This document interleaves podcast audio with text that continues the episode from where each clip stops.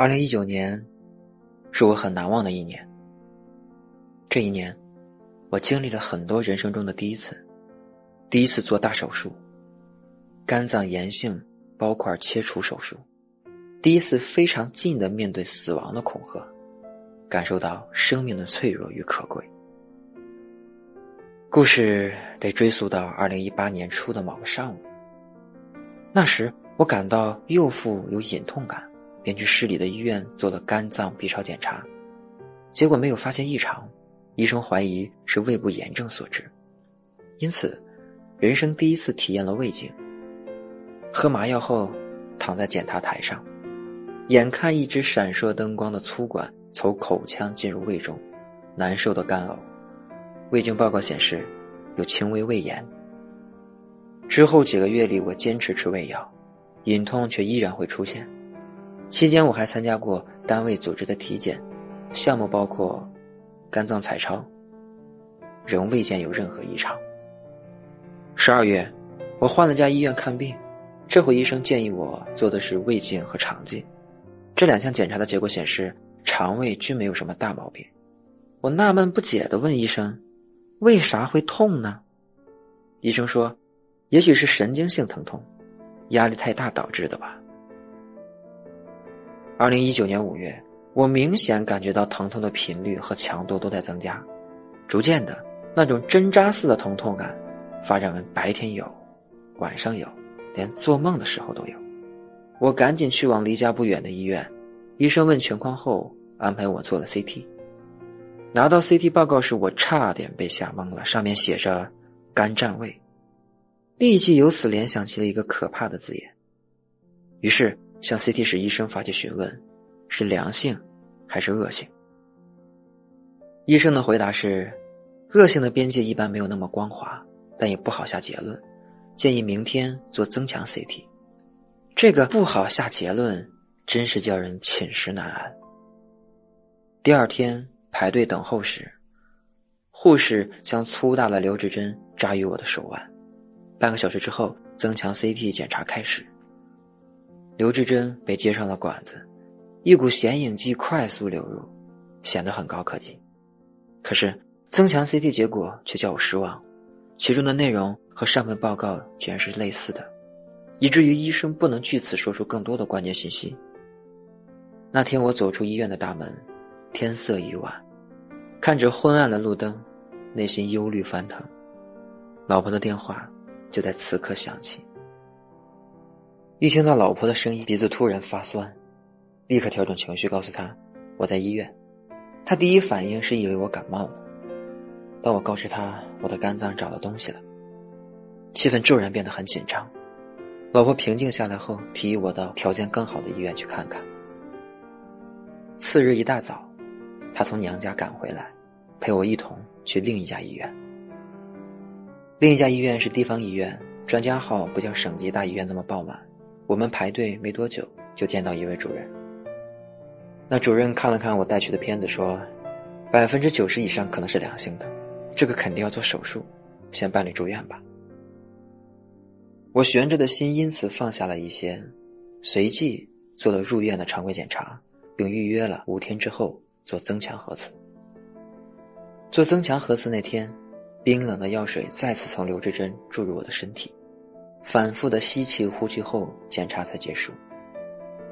主治医生看到我的核磁共振报告时，说的是，应该是良性的，然而，不排除恶性的可能。这一句话又让我的小心脏回到了悬着的状态。待到主任坐诊的日子再次来临，我一大早就跑了过去。问自己能否做微创手术，主任回答说：“你要做手术的位置，按照肝脏分区是在 S 七和 S 八段，靠近膈肌，做起来有点难度。我们会尽力减少创伤，万一够不着，恐怕得拉出三十厘米左右的口子，将肝脏释放出来做手术。”听到这些，我有些发怵，便问他能否邀请其他医生来做手术。主任表示同意。并推荐了一位华中地区内窥镜手术的权威专家。可到了第二天，我们突然被告知还需要等待几周，专家暂时没有时间。我考虑再三，决定亲自去专家所在的医院，毕竟那边的设备更为齐全。于是我跟我媳妇儿收拾好东西，以尽可能短的时间来到了专家所在的医院，并挂上了医生的门诊。到了专家诊室门口，我发现排在前面的几位患者还在看病，他们的眼神中都包含了忧虑以及对生的渴望。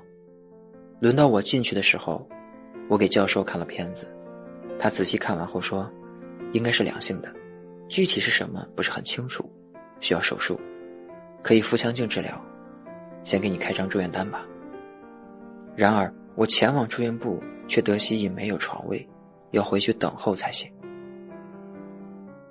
这个时候，奔波算是告一段落。那个中午，我站在一个窗户边远眺，城市依旧繁华，人们依旧忙忙碌碌。对比之下，我像个局外人，心里装的全是前途未卜的担忧。一个周五，我接到了医院通知住院的电话，赶忙收拾了些东西，在家人嘱托下踏上行程。办完手续。我被安排住进了一个大病房，病房里面共有八个床位。通过与病友们交流得知，他们基本都是因为乙肝引起的肿瘤。一位三十多岁的病友大哥说，他三年前做过剖腹手术，趁他换药时，我偷偷瞄了下伤口，三十厘米的一道口子，从胸部和腹部交接处，沿着肋骨转了个弯儿，延伸到腹部右侧。大哥对我们叹息。将那个东西切掉后，感觉没啥问题了，又抽烟了，哎，以后再也不敢了。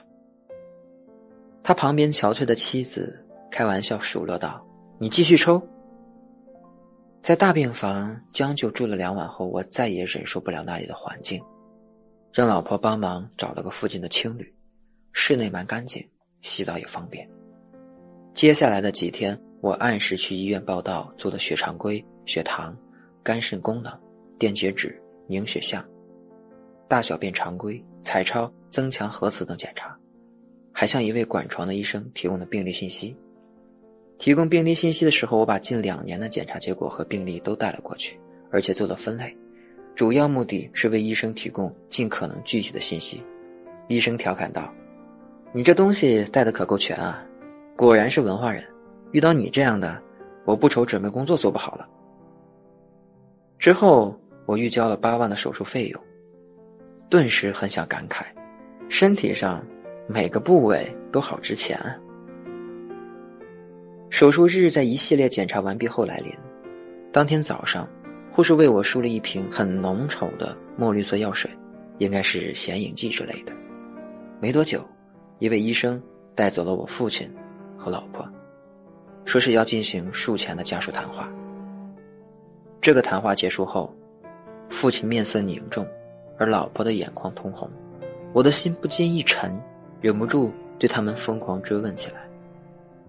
老婆终究是架不住我的打破砂锅问到底，飙泪回应：核磁结果显示有些肿瘤的迹象。刹那间，我脑子嗡嗡的，全身发软。中午时分，我被推向手术室，看着走廊上的顶灯一一闪过，泪水。